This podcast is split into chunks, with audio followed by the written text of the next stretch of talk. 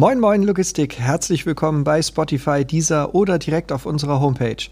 Für uns ist heute Tag 18 der Corona-Krise.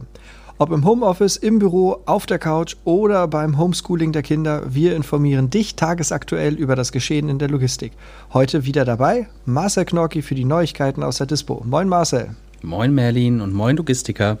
Ich hoffe, alle haben sich nach der Hellmann-Geschichte gestern wieder etwas beruhigt.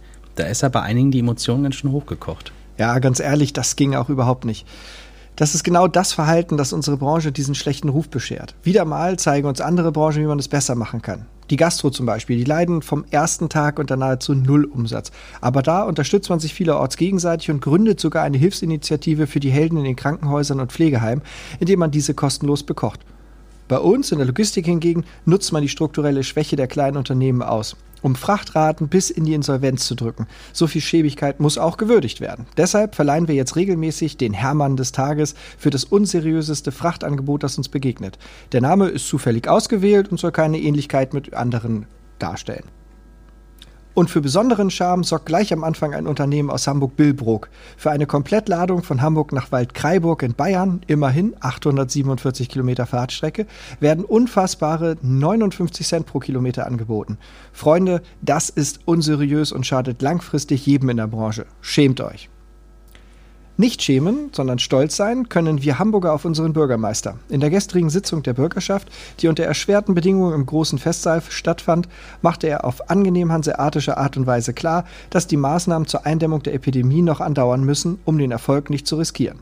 Dabei war klar, der Senat weiß und versteht, wie unangenehm die Situation für die Bürger ist. Alle Abgeordnete der Bürgerschaft eingeschlossen. Gefallen tut das niemanden, aber da müssen wir alle gemeinsam durch. Endlich mal eine Rede, die ohne Pathos auskam, authentisch war und die nüchterne Notwendigkeit der Maßnahmen klarstellte. Wie schön, so geht Politik also auch. Dass wir das gemeinsam durchstehen, zeigt auch die hohe Geschwindigkeit bei der Anwendung der Hamburger Corona-Soforthilfe.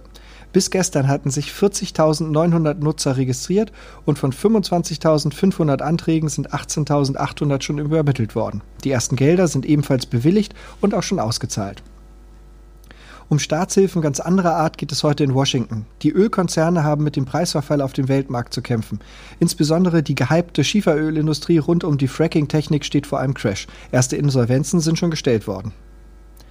Die Lage der Corona-Krise in Hamburg sieht wie folgt aus. Im Moment sind 2437 Menschen mit dem Virus infiziert, 147 mehr als am Vortag.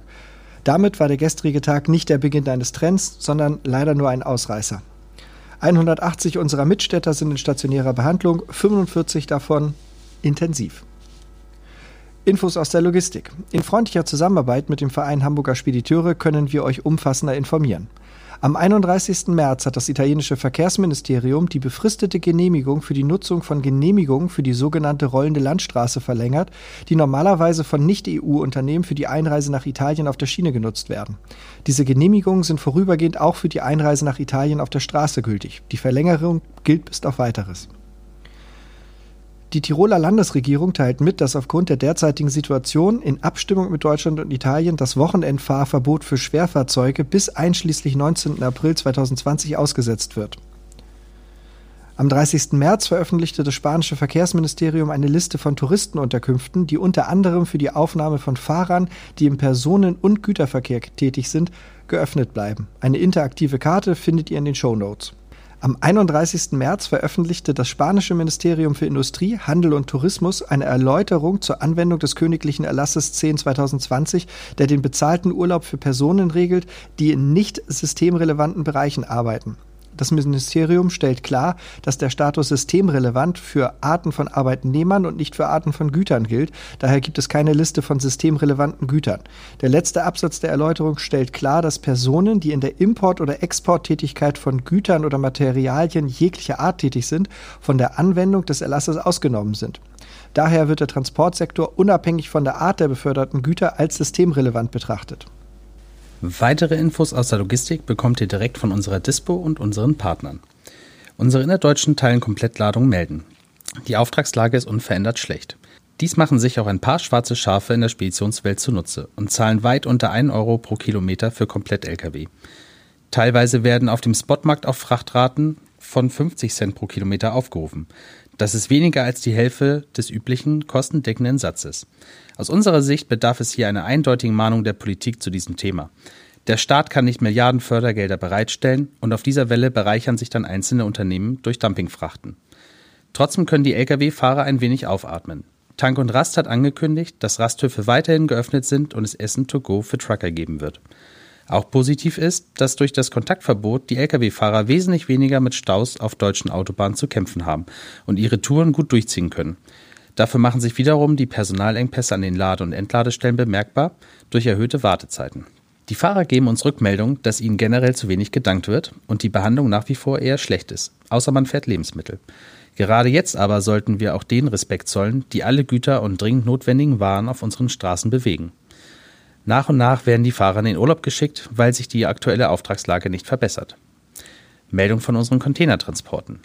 Die Lage ist nach wie vor unverändert schlecht. Erste Kunden melden jetzt auch Ausfälle für Container von und nach Indien wegen der sich dort ausbreitenden Corona-Situation.